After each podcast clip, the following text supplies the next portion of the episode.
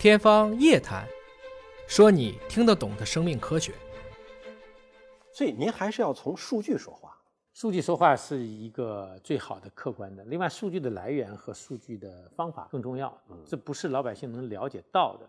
但是呢，需要我们告诉大家，我们不能把一滴血查癌一棍打死。其实最早的传统标注物一滴血大癌当中也有生命力很强的，就是 PSA。嗯，就前列腺，前列腺特异抗抽对抽一个前列腺特异抗原，基本上首先它是别的病的可能性很小，就是在前列腺这个器官上，不是癌就前列腺炎，要不前列腺受到损伤，你是反正是有点事儿，反正前列腺有点事儿吧，那就可行啊。为什么不可行？它是可行的，只不过这种标志物太少了。所以呢，它这个器官特异性特别好的时候，就像你问我那个问题，大家都希望一招先吃遍天，对啊，包打天下。对，这个时候呢。就希望泛癌种筛查能出来，就是所有的癌都能查，而且最简单的方式，一个是全，我什么癌都得，嗯，一个是简单，别让我去进那个核磁机弄半天，嗯啊，做 PET CT 还得有放射线，你这个速度快呀，抽个血完了你走了，对吧？全部解决，后面交给实验室。所以人类一直在想这个所谓的液体活检，在早诊当中的应用，什么时候真正完全实现？其实来讲的话，我觉得十年之内会有相关的检测的结果出来。那像这种泛癌种筛查，它能够筛到说你是有癌的风险了，还是说能够定位到是哪个癌的风险？其实泛癌种筛查这个特别要强调的就是我们叫溯源性。我是临床医生，我是应用方，我经常给这个检测提供方说你不要为难我。嗯，为什么呢？你告诉我这高了，他身里面可能有；你要告诉我百分百有癌，咱就拼了命查了。其实你是可能有癌，我阳性预测值没那么高。对。你阳性预测是百分之三十，你就大牛了。然后你又没有说在哪个部位，是吧？你再不说哪个部位，我把这个病人查个底儿掉，最后没事儿，他花了好几万，他还挺痛苦，对，他压力还挺大。对，最后呢，你还不敢说他到底有没有？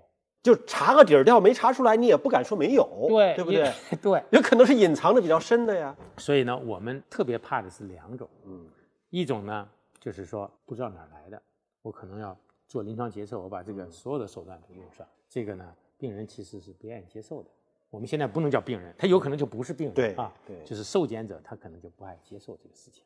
第二呢，就是你筛查的这个灵敏度的问题，你要合适。为什么要合适呢？你太灵敏是不爱漏，嗯，可是呢，查出来一个全身查一遍，三个月睡不好觉，吃不好饭，那也可能没事儿，大部分都没事儿。那这种情况下，时间长了。你会丧失信誉的。嗯，大夫说这个张大夫，我推荐的检查挺贵，最后阳性，哎呀，我以为得癌了，最后三个月检查没事儿，现在三年过去了，我就真没事儿。那什么阳性，那不吓唬人吗？嗯，所以呢，不能过敏感，但是呢，也不能敏感性低。你敏感性低的话，你漏了，那李四又来找你了，说去年你给我查，你告诉我新陈代谢说没事儿，我今年长了一个大瘤子，而且预期寿命不长了，你赔我。所以呢，一是要解决器官。定位的问题，对，从哪来？是肝的，是肺的，是结直肠的，我好决定下一步做什么检查。第二呢，在敏感性中间有一个比较合适的位置。我是反对早早癌筛查，嗯，太早的癌症它是长不起来的。你看今天这个会议上讲到了一个衡量的基因检测哈，对，MRD，对。但是目前 MRD 它是针对的是术后病人有没有复发的监测，或者用药之后效果好不好的，它可不可能变个思路呢？就变成了早筛呢？我健康的人群用这个方式，千千万别，千万别是吧？为什么千万别呢？我刚说反对早早癌筛查，就是因为绝大部分刚出来的癌细胞，嗯，它长不成人啊，它会它会被自身免疫系 统干掉。那你要发现以后，光增加这个忧虑了，对人很大的精神压力。其实 MRD 在目前临床上应用的时候，医生也比较谨慎，就是你通过 MRD 发现很衡量的病理上的显示，它可能会有肿瘤。我临床决策敢切吗？嗯，或者我敢放疗吗？其实现在 MRD 最有贡献的是内科，它这个存量检测阳性，我可能不打化疗了，变成打化疗的；打四个疗程，我变成打六个疗程。它只做一些这样的调整，术后用药的指导。对，但是对这种所谓雷霆手段，就手术、嗯，放疗，MRD 检测出来的这种衡量的，不能作为我们临床决策的依据，因为它是分子层面的，太少了。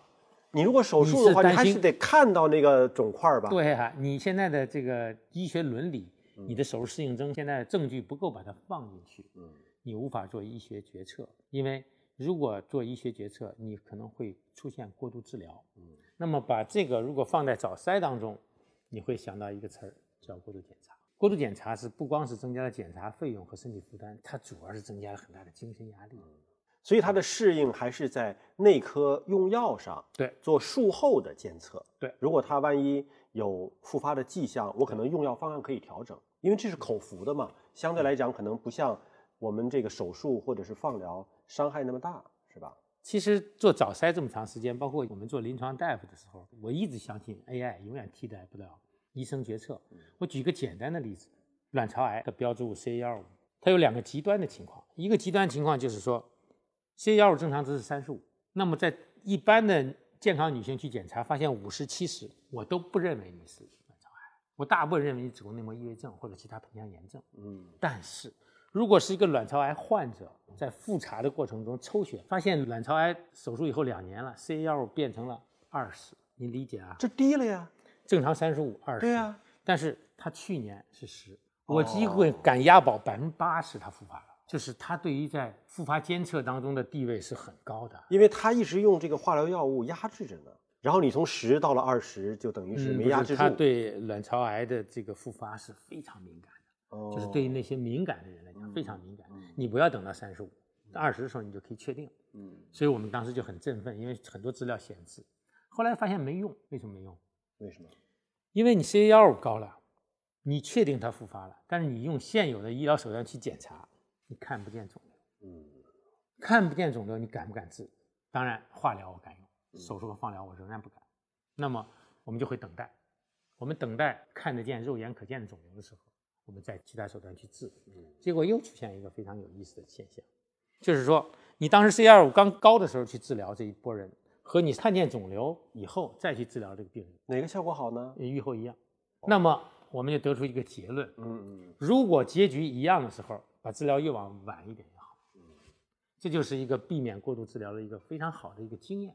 就是你可以知道，其实临床医生在判断很多事情的时候，他是有综合考虑的。嗯啊，这个事儿你很难交给 AI 去理解这个事情。那么推到早诊里面也是这样，非一定要早期发现吗？你现在对甲状腺癌现在就已经是这样。